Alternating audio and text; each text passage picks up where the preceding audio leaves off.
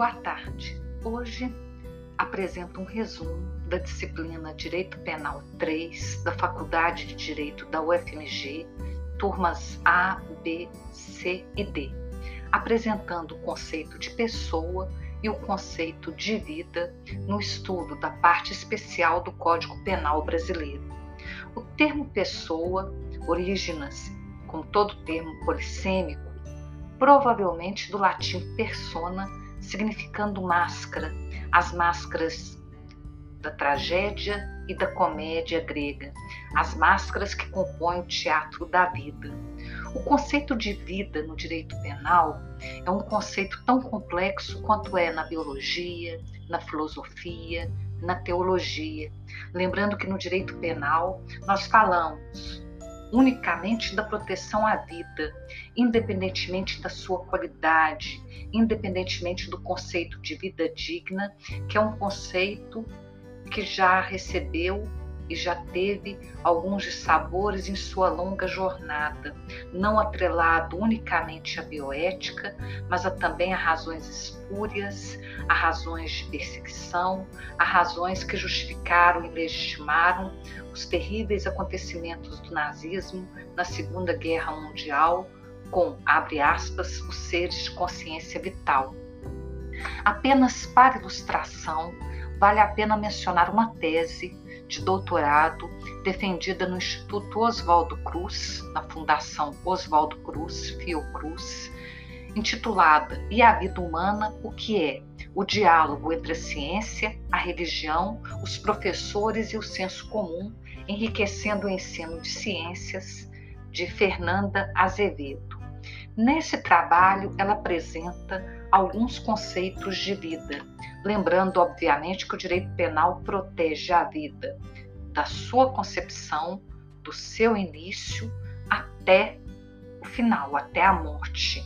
Nos últimos momentos da vida humana, se há a sua interrupção, se há o seu abreviamento, nós temos a prática do crime de homicídio.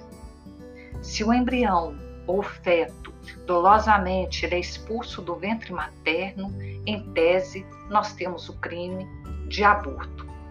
A leitura agora é uma citação da tese já mencionada, defendida na Fundação Oswaldo Cruz. Abre aspas.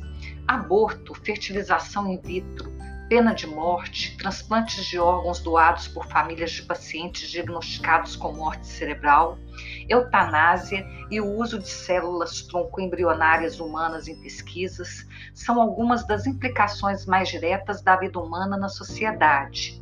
Estes assuntos provocam polêmica na maioria dos países e são até objeto de leis, trazendo políticos, advogados e legisladores para discussão, além dos religiosos e dos cidadãos leigos no tema.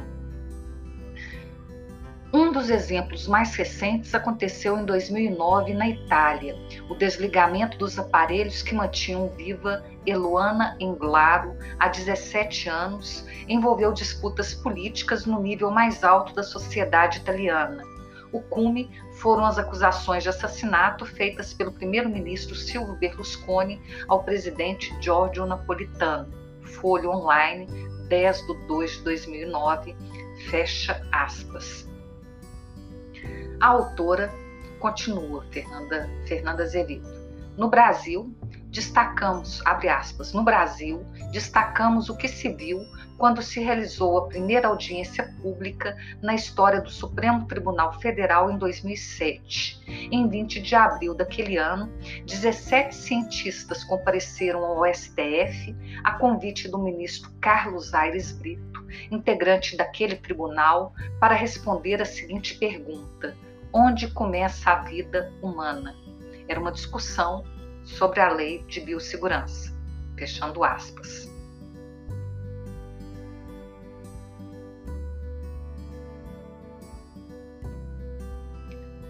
Há toda uma discussão sobre o conceito de vida humana e o estudo de ciências nos livros didáticos, na formação dos professores, lembrando que a vida ela é um bem, ela é vista como uma doação, como uma dádiva, ou como dom, e ela é protegida incondicionalmente pelo sistema penal, na figura dos chamados crimes dolosos ou crimes culposos contra a vida, compreendendo o homicídio doloso na forma tentada ou consumada, o homicídio culposo, o induzimento à instigação ou auxílio ao suicídio, com um acréscimo introduzido pela Lei 13.968 de 2019, que cuidou dos atos de automutilação, quando são induzidos, instigados ou auxiliados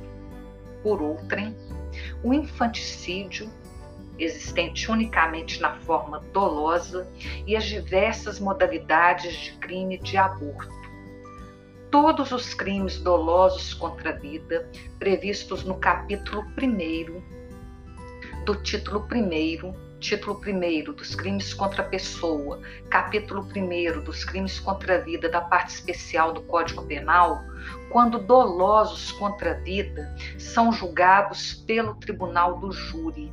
O júri é um órgão da justiça comum, vale dizer, ele se organiza tanto no campo da justiça federal quanto da Justiça Estadual e tem a competência para o julgamento dos crimes dolosos contra a vida, assegurado o sigilo das votações, a plenitude da defesa e a soberania dos veredictos. A única exceção ao júri, como soberano nos seus veredictos, veio na Constituição de 1937, também conhecida como Constituição polaca, a Constituição que deu ensejo a um dos maiores erros judiciários do Brasil, o caso dos irmãos Naves. Fim do primeiro podcast.